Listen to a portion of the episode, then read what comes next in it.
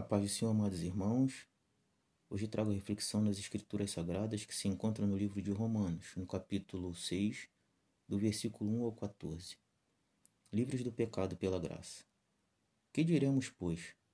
Permaneceremos no pecado para que seja a graça mais abundante? De modo nenhum. Como viveremos ainda no pecado, nós que para ele morremos? Ou porventura ignorais que todos nós que fomos batizados em Cristo Jesus fomos batizados na sua morte? Fomos, pois, sepultados com ele na morte pelo batismo, para que com Cristo foi ressuscitado dentre os mortos pela glória do Pai.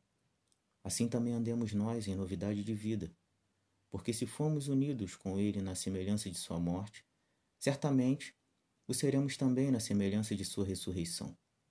Sabendo isto, que foi crucificado com ele o nosso velho homem, para que o corpo do pecado seja destruído, e não sirvamos o pecado como escravos. Porquanto quem morreu está justificado do pecado. Ora, se já morremos com Cristo, cremos que também com ele viveremos, sabedores de que, havendo Cristo ressuscitado dentre os mortos, já não morre. A morte já não tem domínio sobre ele. Pois quanto a ter morrido, de uma vez para sempre morreu para o pecado. Mas quando a viver, vive para Deus? Assim também vos considerai-vos mortos para o pecado, mas vivos para Deus em Cristo Jesus. Não reine, portanto, o pecado em vosso corpo mortal, de maneira que obedeças às suas paixões, nem ofereças cada um os membros do seu corpo ao pecado, como instrumentos de iniquidade, mas oferecerei-vos a Deus como ressurreto dentre os mortos, e os vossos membros a Deus como instrumento de justiça. Porque o pecado não terá domínio sobre vós, pois não estáis debaixo da lei, e sim da graça.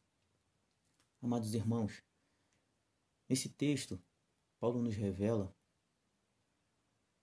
que pela infinita misericórdia de Deus e seu eterno amor, fomos libertos do pecado e recebemos a sua graça.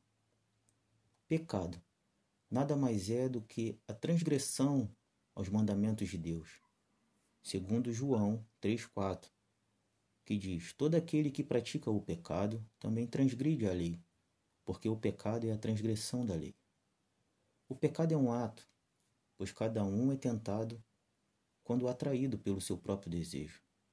E assim pecamos, pois entra o desejo da carne. E agora vamos falar sobre a graça dom que se concede aos homens e que os torna capazes de alcançar a salvação.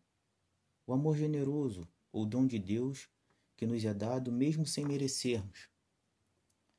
E em Romanos 5, 20, 21,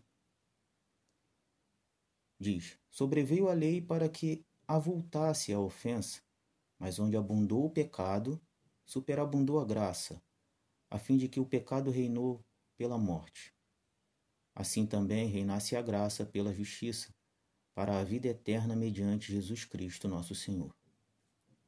Que possamos estar libertos das vontades da carne e que nosso corpo seja santuário para a habitação do Espírito Santo de Deus, para não sermos mais escravos e sim servos do Senhor. O escravo também é de seu senhor, mas são vendidos e trocados.